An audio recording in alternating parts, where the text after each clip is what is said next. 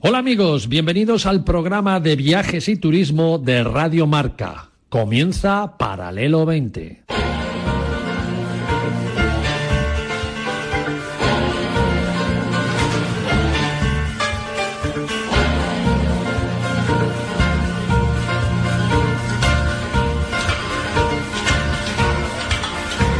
Paralelo 20.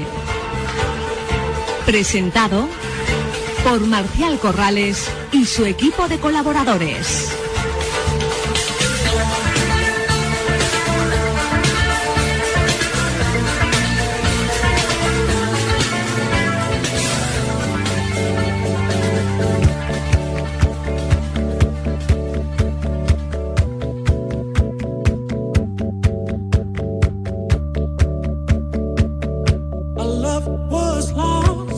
Bienvenidos y buenos días amigos y amigas oyentes del Paralelo 20. Como decimos siempre, feliz domingo para todos. En los controles Luis Beamud de los Beamud de toda la vida. Bueno, y hoy tenemos uno de esos programas que os mantendrán pegados a la radio, en casa o en el coche, eh, a la televisión si estáis escuchándonos por la TDT a tu móvil si es con la aplicación de Radio Marca, porque para el 20 lo podéis escuchar desde diferentes aparatos y plataformas e incluso más tarde u otro día con nuestros podcasts de Radio Marca o de Spotify, de Evox y Radio Viajera o también en la propia web de Paralelo 20. Pero dicho, esto seguro que hoy os vamos a tener muy atentos en toda la hora que tenemos por delante porque los contenidos que hemos reunido para este programa son muy, muy atractivos. Os contaremos sobre dos mujeres conduciendo su propio coche y recorriendo Arabia Saudí. Repito, dos mujeres en un destino que las mujeres no podían conducir hasta hace muy poco y aún no está bien visto que lo hagan. Bueno, lo haremos con Lola Escudero. ¿Quién mejor para contarlo? Por supuesto que sí, en la Sociedad Geográfica Española. Por otro lado, vais a alucinar cuando veáis un vídeo, un vídeo que ya estamos colgando en nuestras redes sobre la masificación de visitantes en los safaris de África. En el vídeo se ven más Land Rovers con turistas que antílopes. Ya veréis qué curioso. Y hablaremos con el fundador de Rift Valley Expeditions o Rift Valley Expediciones, que son expertos en organizar y asesorar sobre viajes a África y son los que denuncian estos momentos de los que se ven en el vídeo. Vais a alucinar. Y traemos de nuevo algo que se está posicionando mucho cada año, ese gran evento que hace SUTU sobre turismo más allá de nuestras fronteras naturales. Hablamos de turismo al espacio, turismo espacial y turismo subacuático también. Hoy con Paralelo 20 visitaremos una estación espacial. Sabremos además cuándo irá la primera mujer a la Luna y cuándo se construirá el primer hotel para turistas también en la Luna y hasta plantaremos tomates y todo. ¿Dónde? En la luna. Ya veréis, sin trampas ni cartón.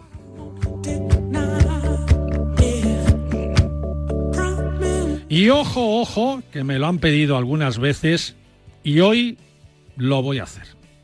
Amenizaremos el programa de Paralelo 20 con la música de la Marcelus Band así como suena, Marcelus Band, de mi banda, de mi banda propia de rock. Yo y unos amiguetes un poco locos y rockeros que tenemos una banda. Así que si me lo permitís, es un honor para mí que escuchéis algunas de nuestras canciones, porque un programa como el de hoy, con contenidos tan especiales, pues merece un fondo musical especial también. Mirar, así sonamos y así suena la Marcelus Band.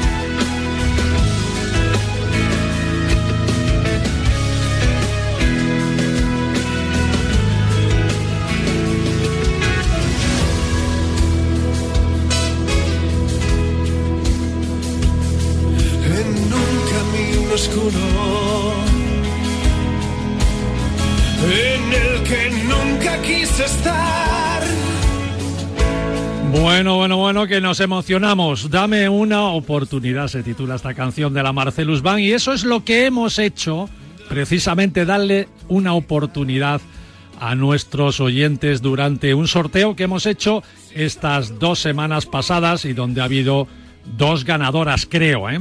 Tenemos al teléfono a Begoña Yuk, nuestra community manager, que está ya con nosotros. Eh, Begoña, ¿cómo estás, amiga? Buenos días, Marcial. Buenos días a todos. Oye, cuéntanos cómo fue el concurso. Muchos interesados en ganarlo, imagino, claro que sí. Sí, sí, muchos, muchos interesados eh, en ganar este sorteo. Yo muy contenta porque ha sido un sorteo muy chulo el que hemos hecho en paralelo de Radio Marca junto con Loney Planet, gracias a Lola Escudero. Ahora la tenemos también al teléfono, dentro de un minuto. Fenomenal. Bueno, y, a ver, ¿qué, ¿qué, hemos sorteado? Pues eh, hemos sorteado dos libros de viaje, como ya he dicho, de Lonely Planet. Dos libracos, dos libracos. Dos libracos. Uno que es ¿A dónde y cuándo? Planificador de viajes. Ajá, muy y el otro los mejores viajes en tren por todo el mundo para ganador uno y dos respectivamente. Mira que me gustan los viajes en tren, ¿eh? Es que hay trenes míticos en el mundo, ¿eh? Hay trenes magníficos con unos paisajes extraordinarios.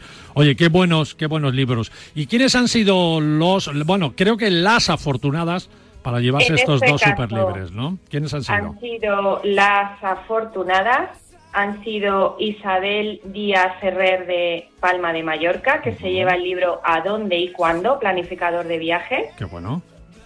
Y Teresa Garrobo de Vizcaya, que se lleva los mejores viajes en tren por todo el mundo. Qué bonito, qué bonito. Una de las ventajas que tenía también el ganar este sorteo era ser entrevistados en nuestro programa, pero me comentan que ambas ganadoras no han podido ponerse al teléfono. Isabel Díaz por trabajo y Teresa Garrobo porque estaba un poco pachuchilla y por supuesto a la que deseamos lo mejor y que se cure, y se recupere lo más pronto posible. Así que enhorabuena a las dos amigas y gracias por escucharnos. Y a ti, Bego, oye, buen, buen trabajo, ¿no? Como siempre. Sí, nada, muchas gracias. Yo encantada, muy contenta porque ha sido un concurso muy chulo y desde aquí animo a todos nuestros oyentes y seguidores a participar en nuestros sorteos que haremos más y por supuesto seguirnos en nuestras redes sociales. Yo barriendo para lo mío, Exacto, exacto. Que, que, somos líderes, líderes de todos los programas de viajes de la radiodifusión española en seguidores por las radios, eh, por las redes sociales. Iba a decir por las radios sociales, por las redes sociales. Así que y ahí tenéis a Begoña que os va a contestar a todo lo que mandéis y por supuesto siempre está con ideas buenas para entreteneros también, no solo en la radio sino en las redes sociales. Bego. Un besito. Muchas gracias, guapa. Un besito. Feliz domingo para todos. Chao, chao. Chao, chao. Adiós.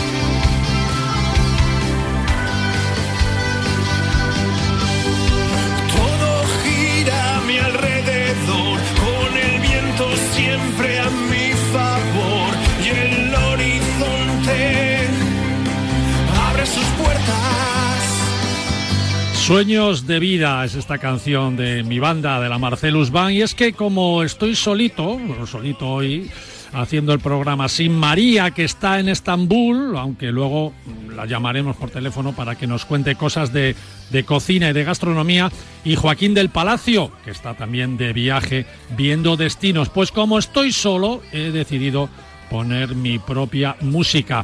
Ale, así de chulo, ¿qué es uno?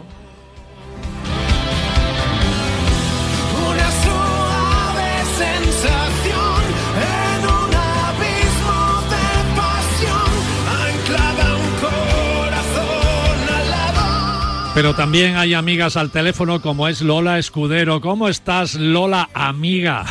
Hola, Marcial. Bienvenida para el Hoy, hoy, hoy no has venido al estudio y te estás, te estás librando de escuchar las canciones de la Marcelus Bank. Bueno, las oigo, ahora mismo las estoy escuchando, así que nada. Y también te las mando por WhatsApp, ¿no? Eso, no, no, si las escucho, que las mandas, las mandas, las escucho. Bueno, hay que decir que Lola, Lola Escudero es la culpable de que hayamos regalado estos dos super regalos de, viaje. Así que muchas gracias Lola a ti y a Lola y Planet. A Lola y Planet, que es la, editorial que representas también, ¿no? Y hablando de la Sociedad Geográfica Española, de la que tú eres portavoz, retomáis las tertulias de los martes, ¿verdad? Retomamos ya, nuestras tertulias habituales. Llevamos 25 años haciendo una tertulia viajera cada martes, primero de mes, o bueno, en este caso al primero y el segundo. Y porque, bueno, antes de hablar de esto, yo quería, me dejas una breve, inciso. Este 12 de octubre hace exactamente 25 años que fundamos la Sociedad Geográfica, que nos reunimos un grupo de personas a, en una comida y fundamos la sociedad. Ahí estaba Jesús Torbado, Luis Carandel, Ana Portelas, Cristina Morató, Javier Reverto, una serie de gente, yo misma, y, fundamos la sociedad geográfica. O sea que cumplimos, a partir de ahora empezamos a celebrar que hemos cumplido 25 años. Bueno, pues desde hace 25 años hacemos estas tertulias viajeras una vez al mes, hemos traído a mucha gente y nos gusta mucho que vengan viajeros nuestros, o sea, viajeros socios que hacen sus viajes y que luego lo cuentan. Y este martes pasado habéis tenido una tertulia con tres mujeres que han recorrido a Arabia Saudí en coche. Tres mujeres que viajan, que viajan mucho y que este verano con la fresca que caía, pues decidieron que sí yo les dije, pero ¿cómo se os ha ocurrido a Arabia Saudí con el calor que había? El último sitio de la Tierra donde yo viviría en, en ese momento. Bueno, pues ellas ya lo tenían planificado y se han ido a Arabia Saudí. Son grandes viajeras por Oriente y sobre todo por los países árabes que conocen bien y les faltaba este destino, Arabia Saudí, que desde 2018 pueden las mujeres conducir por este destino. Antes no, las mujeres no podían conducir y también, bueno, está abierto al turismo desde hace relativamente poco y tiene uno, bueno, es un, país un poco misterioso. Yo creo que genera controversia porque no deja de ser lo que es, eh, pero también una enorme curiosidad porque es como uno de esos últimos destinos a los que muchos grandes viajeros todavía no han ido, pues por las circunstancias, ¿no? Porque era un país muy muy hermético. exacto, eso te iba a decir, ¿no? Se quiere abrir poco a poco, ahora también pues, quieren a través del fútbol abrirse y tal, pero sigue siendo un país hermético, ¿verdad? Es un país hermético del, que se desconoce mucho. Se fueron en coche, lo recorrieron en coche, por lo visto no han tenido ninguna dificultad en eso, bueno, más allá de tener que cumplir las normas establecidas para, además siendo mujeres, pues las normas que tienen que seguir las mujeres, de lo cual también hablaremos un poco de qué significa ser mujer en un contexto además ahora que está toda la polémica y en Irán y tal, es un tema controvertido. Eh, pero bueno, y ellas, bueno, han venido muy enamoradas del país, dicen que es un país maravilloso, precioso, con grandes, eh, bueno, pues tiene sitios con tumbas mm, enigmáticas donde se combinan pues elementos grecorromanos, con nabateos, con babilónicos, em, puntos de encuentro de peregrinos antiguos que ahora pues se reconvertidos unas veces en nuevas ciudades y otras veces se han quedado tal cual, en el tiempo, congelados. o sea, que tiene sitios muy extraordinarios no hay que olvidarse tampoco del Mar Rojo, que lo tenemos a un lado, el Golfo Pérsico, que lo tenemos al otro. O sea que es un país, un desierto, nos lo imaginamos como un desierto, pero un desierto lleno de, cosas interesantes que, ver. Entonces, es uno de los desiertos, uno de los desiertos, yo diría, menos conocidos del mundo. Menos conocidos. Y luego, además, a mí me interesaba de ellas que nos contaran por qué fueron, qué pensaban encontrar, qué descubrieron y que nos hablen, bueno, un poco cómo es viajar, eh, porque es que nos lo imaginamos difícil, ¿no? Viajar primero por el desierto, luego siendo mujer, luego en verano, que yo ya eso lo encuentro ya de un mérito horroroso, pero bueno. Y bueno, yo creo que son mm, personas muy, muy viajeras y que pueden comparar con otros destinos también de la zona o con otros destinos a los que hayan ido, ¿no? Que, que no se encuentra en ese desierto tan desconocido. Y esta será la primera de las tertulias ya ahora de otoño. Luego, en noviembre adelanto que hablaremos de todo lo contrario. Hablaremos de un viaje también en coche en un, en un, en un mototaxi eh, por el Amazonas, una, tras, una Ah, transamazónica. lo hemos- desde- lo hemos tenido aquí Que la habéis traído, 90, habéis tenido sí, con sí, Chema sí, o, con, o con Alberto y nos lo Chema van a contar. Alberto, sí, sí, sí. Pero eh, bueno, os voy a decir una Nos trajo. Santos Valenciano, que ya sabes que le gusta Sí, también. todo pues voy a decir una curiosidad. Esto también lo hicieron a la vez que las chicas que viajaron para Arabia, pero es que eh, Emma Lira, que es una de las de Arabia, es la mujer de Chema, que es uno de Anda. los de la... Cada uno se había ido como yo, tú a Boston y a California, pues una dijo yo me voy voy Amazonas al Amazonas. y el otro Arabia, y la otra Arabia, qué bueno. Entonces cada una y tenían como una meta fija, no podían despistarse mucho porque tenían que ir a recoger a las niñas de campamento, o sea, que tenían que volver para, para recoger. a- Oye, vete tú a recoger a las niñas que yo he pinchado, he pinchado aquí en el desierto, ¿no? Estos son los nuevos aventureros, son dos grandes, grandísimos eh, viajeros los dos, que no se les pone nada por delante, pero, pero me hizo gracia porque cuando les propuse la tertulia y me dijo, bueno, yo la siguiente tal, la del Amazonas, digo, sí, sí, va a resultar curioso, ¿no? Que, que Bueno, has hablado de, de Malira, que es una periodista y es miembro de la Sociedad Geográfica Sí, también, sí, y escribe, novelas, así que tenemos, tenemos ahí mucha... Yo soy miembro también, que lo sepan los oyentes, así que Bueno, te- Pues estamos, este, estamos este todos año- juntitos ahí en el este, equipo. este año haremos cosas para celebrar estos nuestros 25 años por los que han pasado muchísima gente interesante y sí. muy apasionante. Claro, por ejemplo, que- por ejemplo, te doy una idea, puedes darle un premio de esos que dais al- anuales a Paralelo 20 a Radio Marca. Bueno, no, ahí lo dejo la- caer, lo dejo caer. Serán en marzo nuestros premios ahí retomando un poco Oye. el ritmo que mm, rompimos un poco el ritmo con la Cierto, pandemia y cierto, bueno, pero lo cierto. retomamos ya ahora. Lola, permíteme que Dime. hemos hablado de Ana Lira, eh, Emma Sí, Lira, de- perdona, eh, Emma Lira, y, sí. y está también Ana Corrales, eh, parece Y prima mía, esta, sí. esta es prima Sí, mía, esta ¿no? es prima tuya, pero en plural, sí. Ana Corrales, que, que trabaja, creo que es enfermera, ¿no? Que Sí, en es su tiempo enfermera. libre... eh, no, no, em, sí, es, mm, es enfermera, sí, porque Sí, la sí. tercera, Ninex, es periodista Exacto. también. Bueno, Ana Corrales eh, me parece estupendo porque es enfermera en su tiempo libre, hace yoga Sí. en Tailandia, bucea Sí. en Zanzíbar, cruza Sí, sí. África en un Renault Bueno, 21.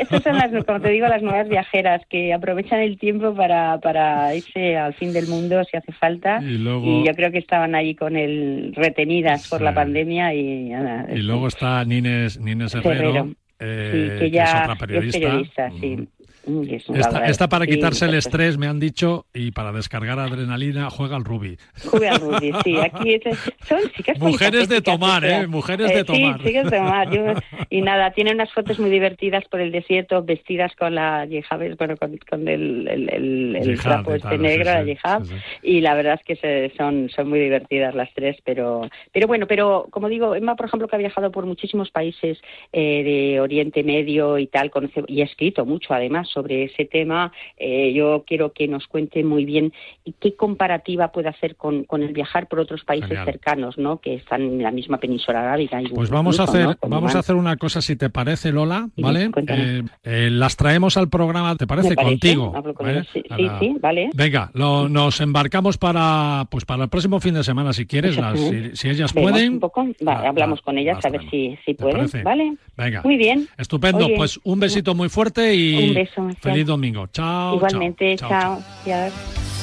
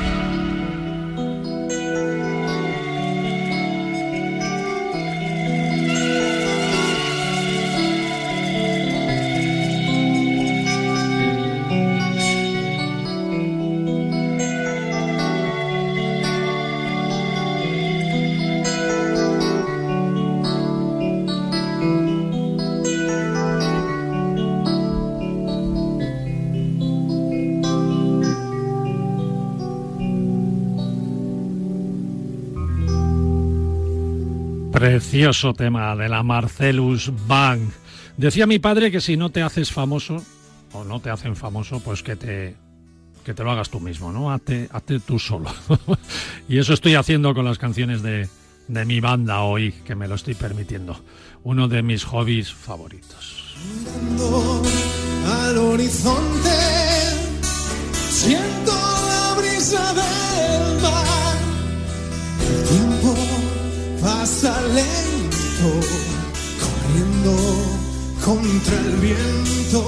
Con este tema llamado Puedo volar, lanzamos una pregunta a nuestro siguiente invitado, a Carlos Díaz de la Lastra, que ha estado ya más veces aquí en Paralelo 20 y todo un honor para nosotros, por supuesto, que es el director general de la prestigiosa universidad y magnífico campus que tiene Les Roches en Marbella. Toda una referencia para el turismo y sobre todo para ese sector del turismo que es la hotelería y la buena formación de, todos los que asisten a esa universidad y luego salen como grandes profesionales.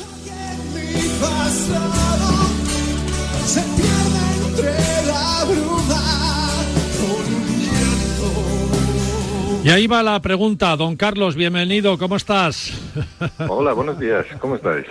Oye, Carlos, ya, eh, bueno, bienvenido de nuevo, es un placer y, y, ojalá todos los años, todos los años, estés un ratito con nosotros como estamos haciendo últimamente, ¿te parece? Me parece fantástico, gracias.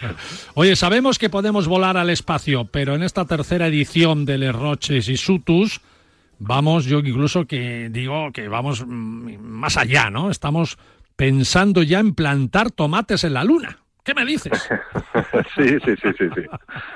La verdad es que sí, la verdad es que sí. Es, increíble como en, solo tres ediciones de Sutus, desde que, desde que pusimos en marcha Sutus, que, es el congreso, digamos, que reúne a, las, a, todas las grandes agencias espaciales y, grandes compañías, hemos visto cómo han avanzado los proyectos. Ahora, ahora estamos hablando de, bases en la Luna y proyectos también en Marte y, cosas tangibles. ¿eh? Hotel de turistas, hotel de turistas. Qué bueno. Oye, hay que, hacer, hay que decir que el evento eh, que organiza Les Roches, es, referente mundial sobre el espacio y el turismo subacuático también, ¿eh? que no hay que dejarlo al margen. 500 profesionales de 45 países participando, incluso el astronauta español eh, Miquel López Alegría, que fue el speaker de honor, ¿no? Eh, cuéntanos un poquito cómo, cómo, ha ido, cómo ha ido este evento. No, ha ido, ha ido fantástico. Ha sido un honor tener a Miguel con nosotros. Ha, explicado lo que es el proyecto que tienen con, para llevar turistas, que ya han llevado los tres primeros turistas a la, a, la estación orbital, la Estación Internacional Orbital, que lo han combinado con algunos astronautas. Ha sido maravilloso ver cómo ha explicado lo complejo que ha sido, cómo han puesto todas las soluciones técnicas, la preparación para los estos turistas, que al principio, no nos engañemos, son multimillonarios, es verdad, pero, pero ya hay, proyectos que más accesibles para todos. Sí, sí. Oye, permíteme, Carlos, que diga que poca gente sabe que, que, López Alegría ha hecho muchas actividades espaciales, que está incluido incluso en el Salón de la Fama de los Astronautas de Estados Unidos. ¿eh? Un español, nuestro español astronauta por excelencia, sin duda. ¿eh? Es cierto, es cierto. Y una cosa curiosa es que nos dijo Miguel López Alegría que en muchas misiones de la NASA, como él tiene la doble nacionalidad americana y española, pues se había obligado a llevar obviamente únicamente la, bandera americana. Pero que en esta en esta expedición privada que han hecho con turistas eh, ha sido ya se ha permitido por primera vez poner la bandera española junto a la americana en algunas de las. O sea que es un buen punto. Qué bueno, qué bueno. Oye, la primera mujer en la Luna en el 2025 y el primer hotel previsto para el 2027. ¿Esto es una realidad o qué? Esto es ya casi realidad. Ya, eh, como decíamos, tuvimos el honor de, contar con la primera mujer que además tiene, bueno, primera mujer. Vamos a, aparte que sea una realidad, está seleccionada entre las candidatas para, para ser la primera mujer en la Luna y es una persona más excepcional que tiene, que tiene una discapacidad, una discapacidad, un problema de salud importante y lo ha superado y ha conseguido ser seleccionado. O sea, que tiene encima una historia de superación detrás. Qué bueno que los astronautas siempre tenían que ser como superhéroes, ¿no? Están perfectos ahí en todo y tal. Y mira que qué, buen detalle este, ¿no? Sí, ya se demuestra que cuando tienes pasión por algo, te esfuerzas, al final se, se puede hasta conseguir esas cosas tan, tan inaccesibles para la mayoría. Bien dicho y Sí, y después el, el hotel, eh, ya estamos hablando de plazos de 5 años, 10 años, ¿eh? no estamos hablando de cosas, cosas muy lejanas. Oye, la primera mujer lo, lo, la pone la NASA, pero el hotel, ¿quién lo pone? ¿Alguna cadena importante? Seraton, Palladium. oye, oye, oye, ahora mismo hay una empresa, obviamente tecnológica, con muchas inversiones en el proyecto, pero a mí no me sorprendería, no me sorprendería nada que hubiese una asociación con una cadena hotelera para la ¿eh? Sí, sí, no me sorprendería, lo veremos en la siguiente Bueno, no, me sorprendería. el, el la formación a todos los que prestan el servicio en el hotel, por supuesto, de Les Roches, ¿no? Eh, bueno, oye, en, en, algún proyecto, estamos trabajando en algunos proyectos que también muy muy innovadores en donde nos han pedido que seamos nosotros quien diseñe la cabina, por ejemplo, de, de un de un zeppelin de crucero, un ah, crucero aéreo, ¿sí? y tenemos que diseñar la cabina para, para, para que la, la, experiencia de hospitality del cliente sea lo más lujosa y premium posible. O sea, que en eso estamos trabajando. No, me, no me extraña, Carlos, porque el futuro de las estaciones espaciales es albergar ahí a miles de personas, ¿no? Y ser plataformas también, como lo va a ser la Luna, para ir a otros lugares del espacio. Eh, sí, supongo que tiene que haber de todo. Claro. empezaremos seguro por cifras un poquito más modestas, pero y será un poquito más incómodo, seguramente al principio, porque no nos engañemos que, que los lujos y el espacio no es, tan, no, es tan sencillo como aquí y los lujos tampoco. Es verdad, eso para las películas de ciencia ficción todavía, ¿no? sí, sí, sí. es que lo vemos en ciencia ficción, parece que hay grandes salones, un montón de espacio, luces de neón, pero, pero al final la realidad es que los proyectos que hay ahora, el espacio es carísimo, obviamente, cada kilo que mandas al espacio es un gran coste y las comodidades son muy escasas. Es decir, no, no, precisamente nadie que vaya al espacio puede pretender vivir una experiencia de lujo como vives un hotel aquí. Otra cosa es lo que vas a sentir. Eso, es, verdad. Eso es verdad. Eso es verdad. Bueno, pero que la ilusión no nos la quiten, ¿eh? Eso de tener una estación espacial ahí con, con huerto, con jardines, con, hoteles. Sería magnífico. Oye, y, años más. y no nos dejamos, no nos dejamos atrás el fondo del mar, ¿eh? Eso, eso es más fácil de ir de vacaciones a lo mejor, ¿no? Pero igualmente de interesante, ¿no? Sí, fíjate, yo creo que como hemos vivido desde pequeños tanta la, la, lucha del hombre en los americanos y los rusos para llegar al espacio, y lo hemos tantas películas de ciencia ficción, quizá en nuestra generación estábamos obsesionados con el espacio, pero realmente cuando vemos en Sutu los proyectos que hay, es casi más fascinante ¿eh? lo que es la exploración del, del, de los océanos eh, y los proyectos que oceánicos, casi que el espacio. O sea, un hotel que ya los hay algunos, con habitaciones sumergidas, e incluso Jacques Cousteau presentó en Sutus, en nuestra edición, el nieto de Cousteau presentó un proyecto de San Proteus, que es un hotel totalmente submarino, como si fuese una estación, un hotel espacial submarino. Entonces, estar ahí, en un hotel totalmente submarino, donde estás viendo por las cristaleras toda la riqueza y los peces y eso es una experiencia que no me parece que desprecien nada o que es casi casi mucho más rica que la que puedes vivir en una estación espacial. Fíjate, fíjate. Oye, te propongo, Carlos, ya sabes cómo es la radio, aquí que los, minutos tienen dos segundos. Te propongo, si te parece, hacerte una entrevista, eh, pronto ya, pues si quieres la semana que viene, la siguiente, de, de nuevo en, otro programa, solo para hablar, solo para hablar de los proyectos subacuáticos, porque siempre que te traigo eh, el protagonismo es el espacio, ¿no? Pero es verdad que los proyectos subacuáticos yo he estado leyendo leyendo eh, lo que es el, orden del día que tenéis en, el evento de Sutus, oye, hay cosas espectaculares. ¿eh? Sé que, sé que el espacio atrae mucho, pero el fondo del mar es otro planeta totalmente por, por, descubrir, por descubrir todavía y, me gustaría me gustaría que contigo, que eres muy buen comunicador, Carlos, habláramos específicamente del fondo del mar. ¿Te parece? Me parece perfecto. No te voy a soltar ninguna ninguna novedad de las que tenemos. Te las digo la semana que viene entonces. Venga, estupendo. No, eh, no, márcalas, márcalas, márcalas. solo solo pues, marcarlas. bueno, pues podemos hablar a lo mejor de submarinos de alta presión bajo el cascote polar. Podemos hablar de hoteles y bases subacuáticas. Podemos hablar de experiencias recorriendo lo que son todas las ciudades sumergidas que nadie ha visto y que puede recorrer bajo el agua. Podemos hablar de pecios, de los grandes barcos que se han perdido en el océano y que puede recorrer con la historia y vivir una experiencia combinada entre lo que hay fuera y dentro de la historia. Hay cosas muy interesantes. Qué bueno, qué bueno. Carlos Díaz de la Lastra, eh, de Les Roches en Marbella, todo un lujo que tenemos aquí en el programa y al que yo agradezco muy personalmente que cada vez que le llamo se pone al teléfono. Y esto, Carlos, un, ¿qué quieres que te diga? Un abrazo muy fuerte, amigo. Gracias a vosotros. Nos vemos, nos, nos vemos pronto. Chao, chao. Gracias.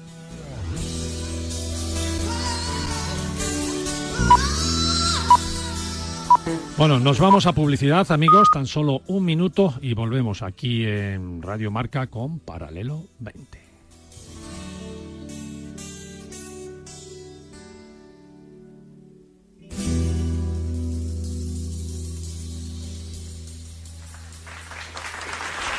Muchísimas gracias. Viaja con nosotros en Paralelo 20. Aprenderás a ver, no solo a mirar.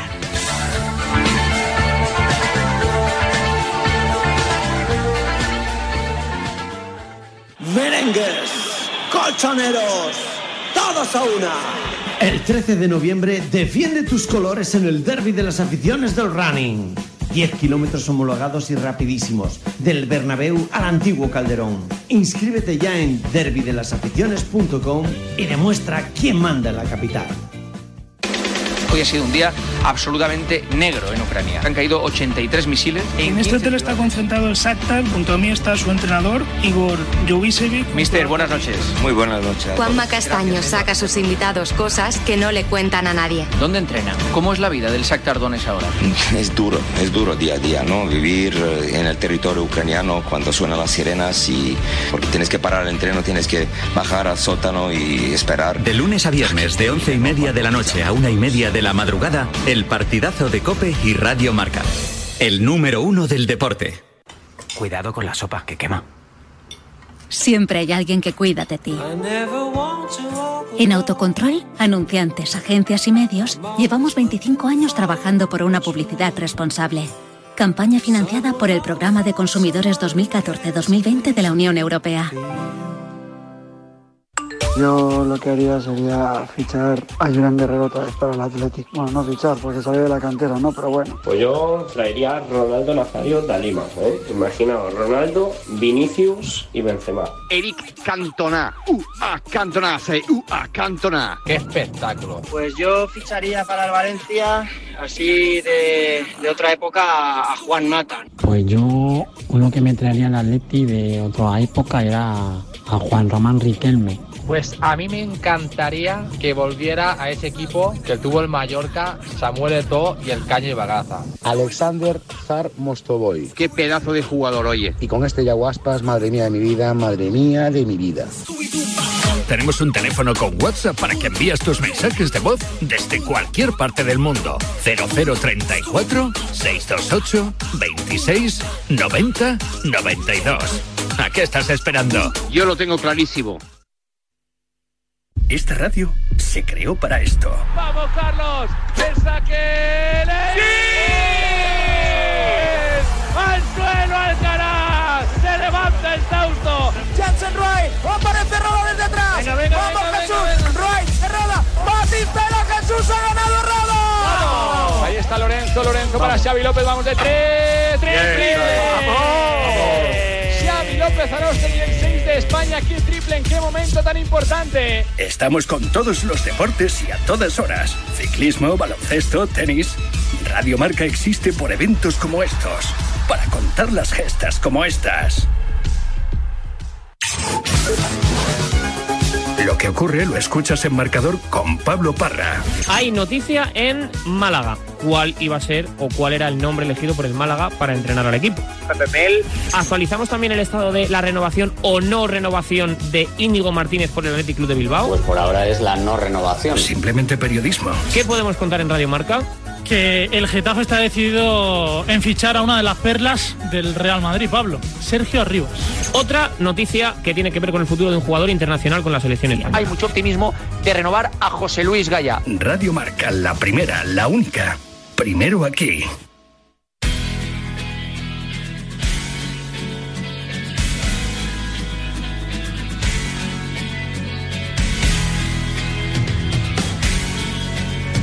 Paralelo 20 con Marcial Corrales.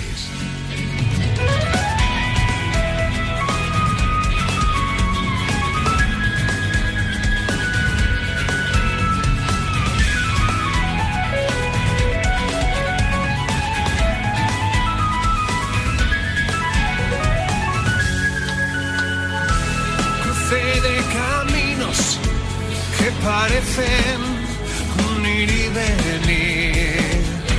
Trenes de carga que la noche no fin.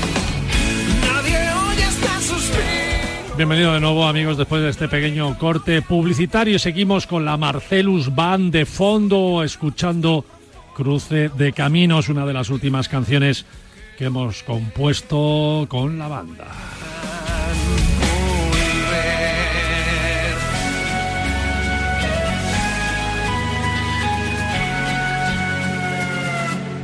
Y es que la vida es un cruce de caminos y en los caminos te cruzas también con buenas cosas a las que hay que admirar y además luego contárselo a los amigos y a los oyentes de Paralelo 20. En nuestro viaje a Fuerteventura de hace un par de semanas tuvimos la fortuna de estar y conocer el hotel Elba Palace Golf, situado en el Fuerteventura Golf Club. Y es un alojamiento de verdad de altura para un destino de altura como es Fuerteventura. Es un hotel solo para adultos y uno de sus muchos atractivos es precisamente su campo de golf, 18 hoyos par 72 para los entendidos, con un recorrido entre palmeras, cascadas de agua y con vistas al Atlántico. De, de, hecho, varios, varios golpes incluso se juegan sobre el agua, así que ojo a los golfistas ambiciosos que les gustan los grandes retos. El hotel en sí es todo un cinco estrellas con mucho encanto, con 62 habitaciones de las cuales 10 son suite y es toda una experiencia de relax, sol, playa, actividades y, como no, golf. Y todo ello con suaves temperaturas durante todo el año y es que Fuerteventura y el Hotel Elba Palace Golf son eso, un destino para disfrutar todo el año.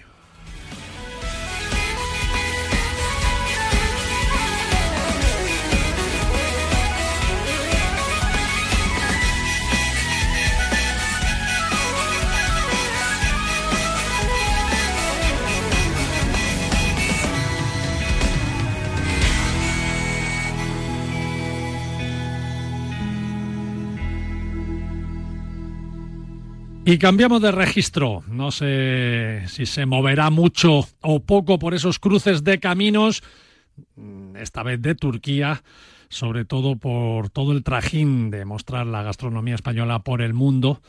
Eh, que por ahí viaja nuestra gran María Jiménez La Torre, que lleva casi toda la semana en Estambul. María, ¿cómo estás? ¿Qué tal? Buenos días a todos los oyentes de Paralelo 20. Mira, sí, te voy a decir una cosa. Te, te, estás, en, te, estás, en, Estambul, claro que sí. Mira, te voy a decir una cosa, a ver si sabes lo que Dime. es Como Melcliri. Como Melcliri. Yo no sé nada de, de, de, de, cómo hablan aquí porque hablan dificilísimo. Como Melcliri. me arreglo por todas partes. Eh, si, hay turcos, si hay turcos oyéndonos, sabrán que como Melcliri es cómo estás. Ah, pues fenomenal. Yo estoy muy bien y gracias. ¿Y tú? todo bien, todo bien. Oye, ¿cómo se come? ¿Cómo se come en Turquía o cómo se comen los turcos nuestra gastronomía? ¿Con ganas o la ven rara? Tú que estás ahí mostrando bueno, ver, la gastronomía española. Por...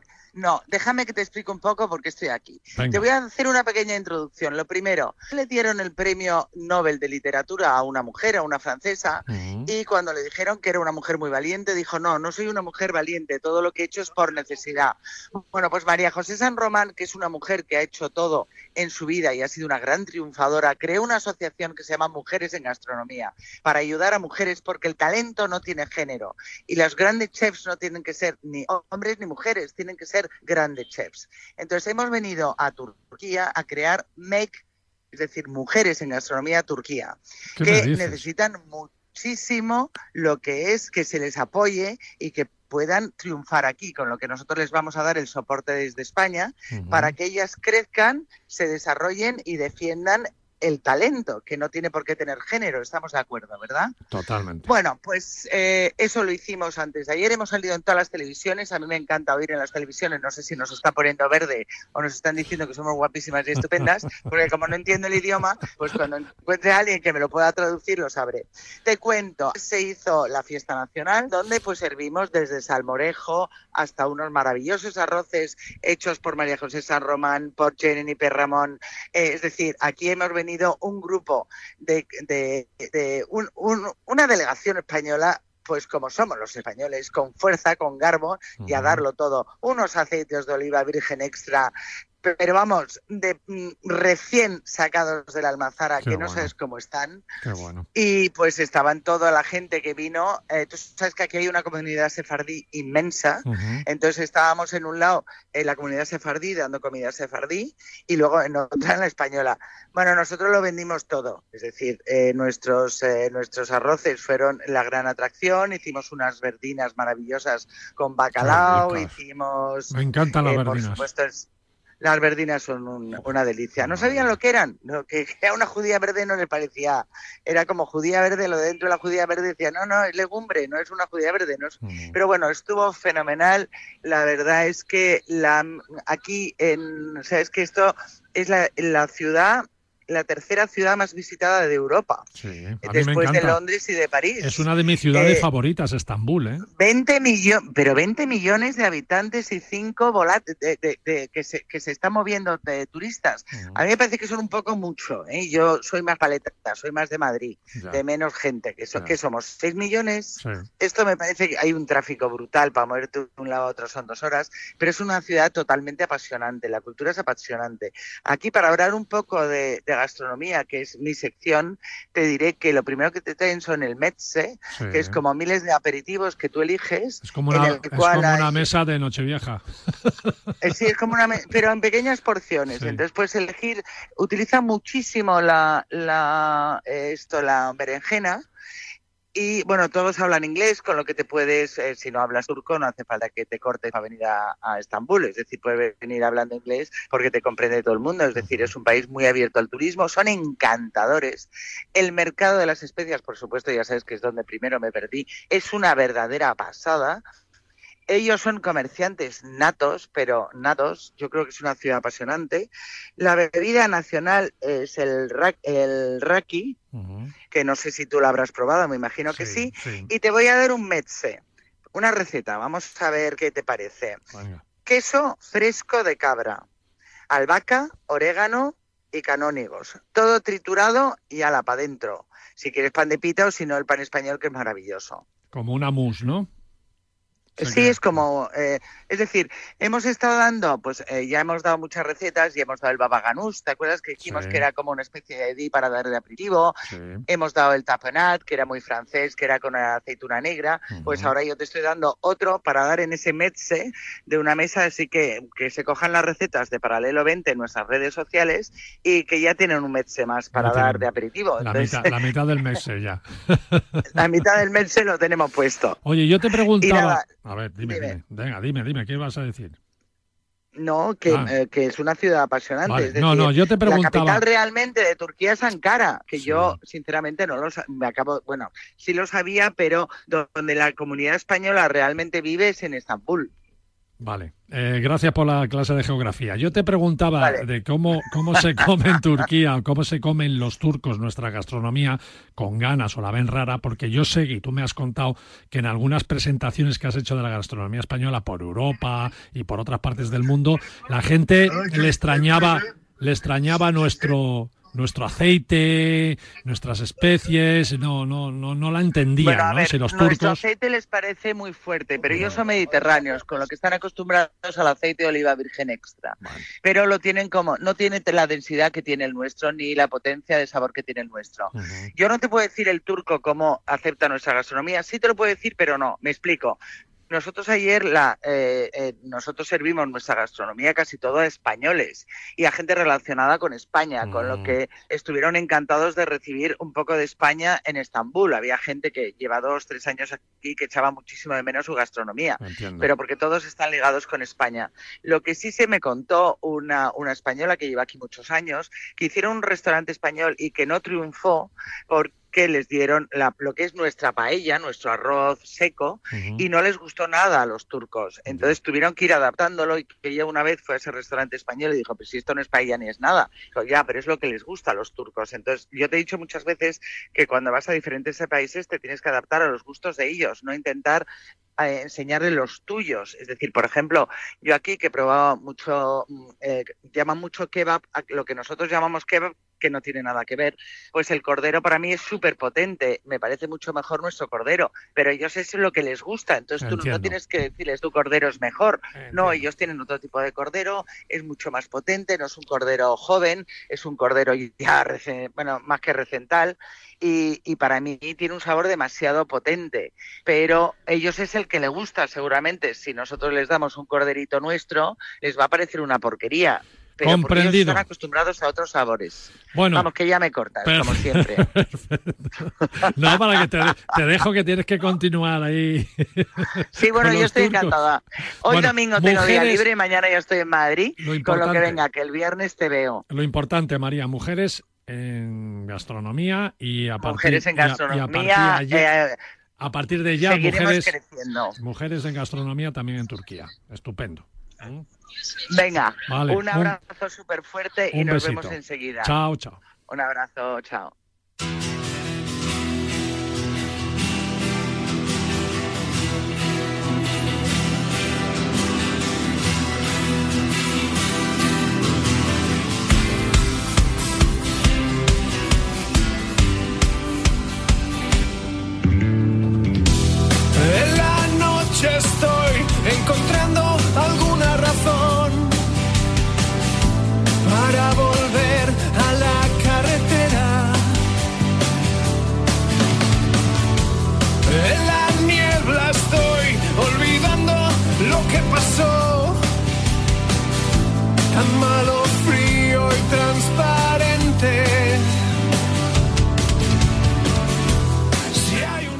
Dejemos todo atrás, este tema que se llama Dejemos todo atrás y es, es, lo que no se querían quedar atrás sin sacar fotos, eh, los que no se querían quedar atrás eran las decenas de turistas que veíamos hace unas semanas cómo abordaban una manada de, de, de y cebras en plena migración y cuando cruzaban precisamente un río y a los que por todos los lados, por todos los flancos de la sabana, les rodearon muchos Land Rover cargados con turistas ávidos de instantáneas de estilo National Geographic. Esto originó la indignación de profesionales que, que se dedican a organizar expediciones a África y hacer safaris, por supuesto, y lanzaron una nota de prensa que nos llegó a la redacción del programa y que por supuesto prometimos que, que la cubriríamos y, y, aquí, aquí estamos.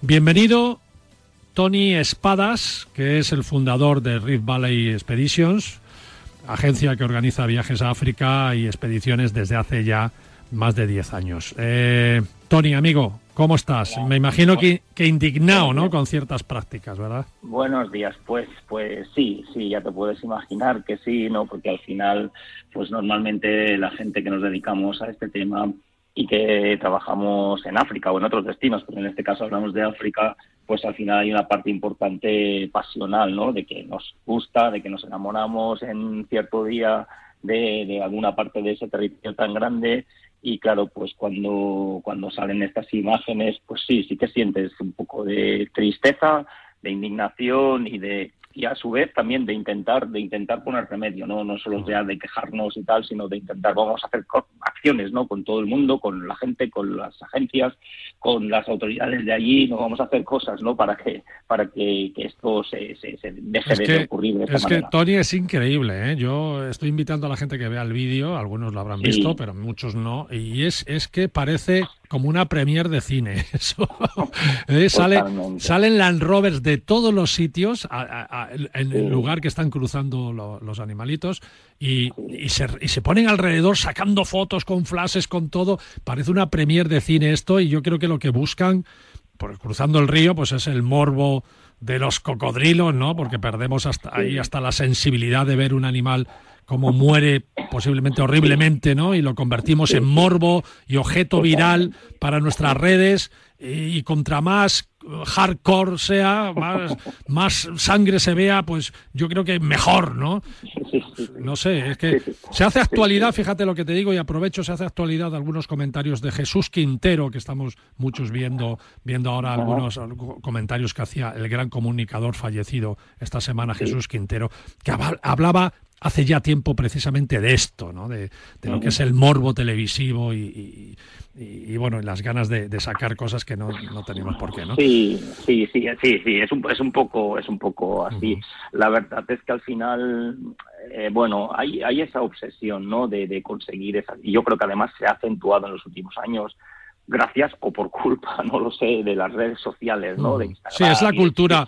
La cultura de la inmediatez y de la poca sensibilidad, también diría. Exacto, exacto. Entonces hay esa obsesión, ¿no? De, de, de, que, bueno, me estoy tres días de safari y sí o sí quiero ver eso, ¿no? Sí o sí quiero ver eso. Entonces, claro, es una, es una cadena, ¿eh? Porque al final yo no quiero que tampoco eh, eh, eh, evadir ninguna responsabilidad, porque al final todos las tenemos, ¿no? Desde las agencias de viajes, pero también, también los viajeros, ¿no? Porque al final eh, cuando los guías, y eso nos pasa a nosotros con nuestras guías, tienen cierta presión por el cliente, ¿no? Que quiere, que quiero verlo, quiero verlo, quiero verlo, pues al final se unen, ¿no? Se unen a una, y, mira que nosotros, ya te digo, que intentamos y trabajamos mucho en esa parte pedagógica y en esa educación de respeto, de responsabilidad, de sentido común al final, ¿no? Porque eso es totalmente antinatural y al final acaba afectando un poco, pues eso, ¿no? Eh, eh, incluso las rutas, las rutas naturales de las migraciones de esos animales, porque en algunos casos, y en el vídeo se, se aprecia, ¿no? Se asustan, porque además en el otro lado también hay coches y,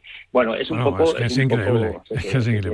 Oye, yo te he traído, te he traído aquí eh, porque me quería hacer eco de esto, porque me llegó vuestra nota de prensa, también porque he leído vuestra vuestra web, Reed Valley eh, Expeditions, y, he visto que sois casi todo lo contrario, ¿no? Fomentáis ahí el conocimiento de los destinos bajo una filosofía responsable, con respeto, ¿no? Sobre todo respeto al entorno, a la cultura. Vamos, todo lo contrario a lo que se ve en este, en este vídeo. Entonces me gustaría, me gustaría un poco que, que, nos contaras un poquito por encima rápidamente qué es Rift Valley, ¿no?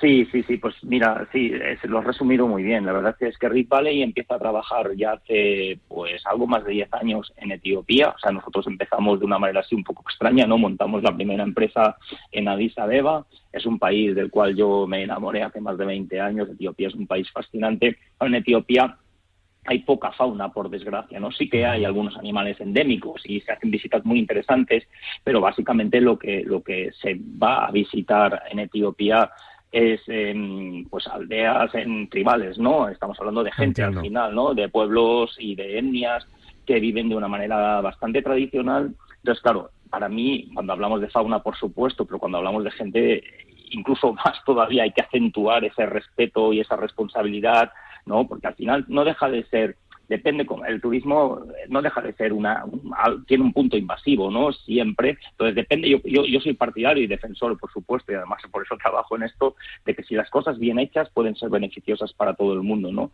entonces sí que sí que intentamos siempre inculcar a la gente eso, ¿no? Ese respeto, ese, esa manera, intentar hacer las cosas de una manera con un sentido común para que la experiencia sea positiva, ¿no? Tanto si hablamos de safari como si hablamos de visitas a aldeas o de compartir pues con aldeas tribales, ¿no? Que tienen una visión del mundo muy diferente a la nuestra y que por eso por eso son interesantes, ¿no? Al final compartir con ellos unas horas y unos días pues puede ser fantástico, ¿no? Entonces sí, sí, nosotros estamos ahí con esa pedrada de inculcar y de obsesionados un y preparáis preparáis viajes para para grupos, pero también para individuales, ¿no? Claro, sí, sí, sí. Nosotros trabajamos en África. En general, tenemos diferentes oficinas en, en, África, trabajamos en, Etiopía, en Kenia, en Tanzania. Trabajamos en toda África, pero tenemos seis oficinas abiertas ahora mismo en diferentes países africanos. Entonces, desde esas oficinas, pues gestionamos muchos países, ¿no? Estamos operando en más de 30 países en África en estos momentos y bueno, es nuestra, es nuestra pasión y montamos viajes bastante diferentes. La verdad es que estamos organizando viajes a destinos poco comunes, ¿no? Como pueden ser Angola, Nigeria, Sudán del Sur, destinos que son súper interesantes y que, y que la gente viene, viene, viene de esos viajes pues emocionada, ¿no? Entonces, bueno, es un poco nuestra, nuestra historia, es lo que nos gusta, es lo que nos apasiona y ahí estamos. Muy bien, bueno, eh, Tony Espadas, que es el fundador, además, hace hace 10 años de Reed Valley Expediciones. Eh, muchas gracias, amigo, de verdad. Eh, gracias a ti. Y, que sigáis, que sigáis en esta línea y sigáis denunciando estas cosas que vosotros que estéis allí seguro que veréis veréis cosas que ni salen ni salen en los reportajes y, y, que os llenen de indignación. Bueno, pues no dejes de contarlo y por lo menos usa Radio Marca, usa Radio Marca como altavoz para esas injusticias que ves por ahí por el mundo. Me parece muy bien, muchas gracias. Un abrazo muy fuerte, Tony Espadas. Gracias. amigo. chao, chao, chao. chao.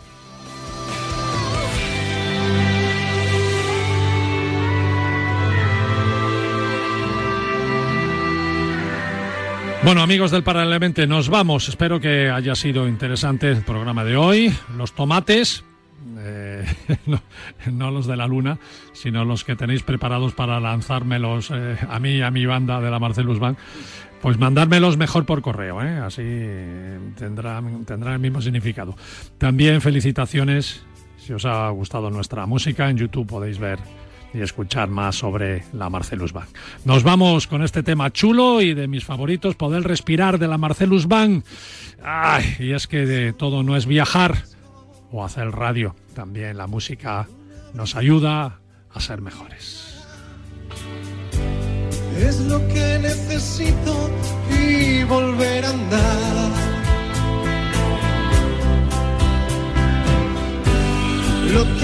Que que superar. Empújame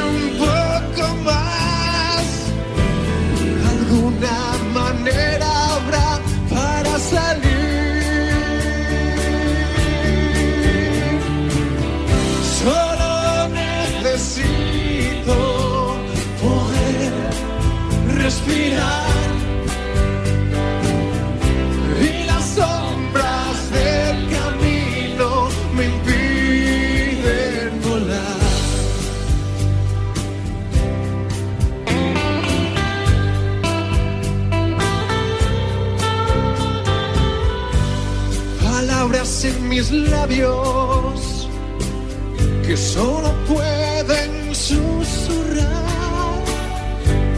No puedo hacerte daño y no puedo gritar. Ni en los peores sueños digo lo que no quiero. No encuentro remedio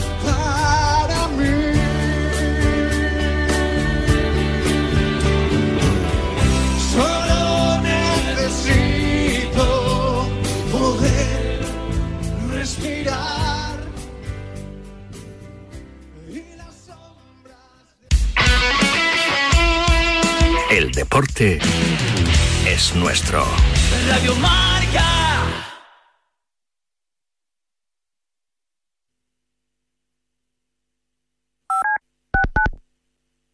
Marcador acoge de 7 a 8 de la tarde su informativo 360, dirigido por Nuria Cruz. Más de 40 voces en una hora vertiginosa de radio en la que las últimas horas cobran protagonismo. Información, opinión y reflexión para cubrir el panorama deportivo mundial. Informativo 360 con Nuria Cruz y Pablo Parre Marcador. Radio Marca te lo cuenta todo.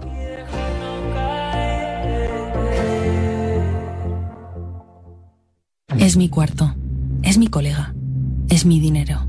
Es mi móvil. Es mi play. Es mi amiga. Es mi elección. Es mi historia. Es mi movida. Es mi mundo. Es mi futuro. Es mi vida. La adolescencia de tus hijos te pondrá a prueba. Descubre cómo disfrutarla. Entra en fat.es. Yo sí que lo ponía en mi equipo, pero ese sí iba a ganar el jornada. Iba a jugar hasta con muletas. A ver, para el Real Oviedo, aquí en Asturias hay campos de golf y si no tienen pros bastantes para que se divierta. Tiene su edad, pero está puro todavía. Está como un pura sangre. Yo le he firmado un contrato estilo británico. Partido jugado, partido cobrado. Saludos desde Estados Unidos, New York. Tenemos un teléfono con WhatsApp para que envías tus mensajes de voz desde cualquier parte del mundo. 0034 628 26 90 92. ¿A qué estás esperando? Para la mayoría de nosotros estos solo son pasos, pero para muchas personas dar un paso es imposible. Para acabar con la esclerosis múltiple no te pedimos dinero, solo que des tus pasos. Cuando andes, corras o pedalees, comparte tu recorrido. Entra en Yo doy mis pasos y da los tuyos. Los convertiremos en dinero para la investigación. Radio.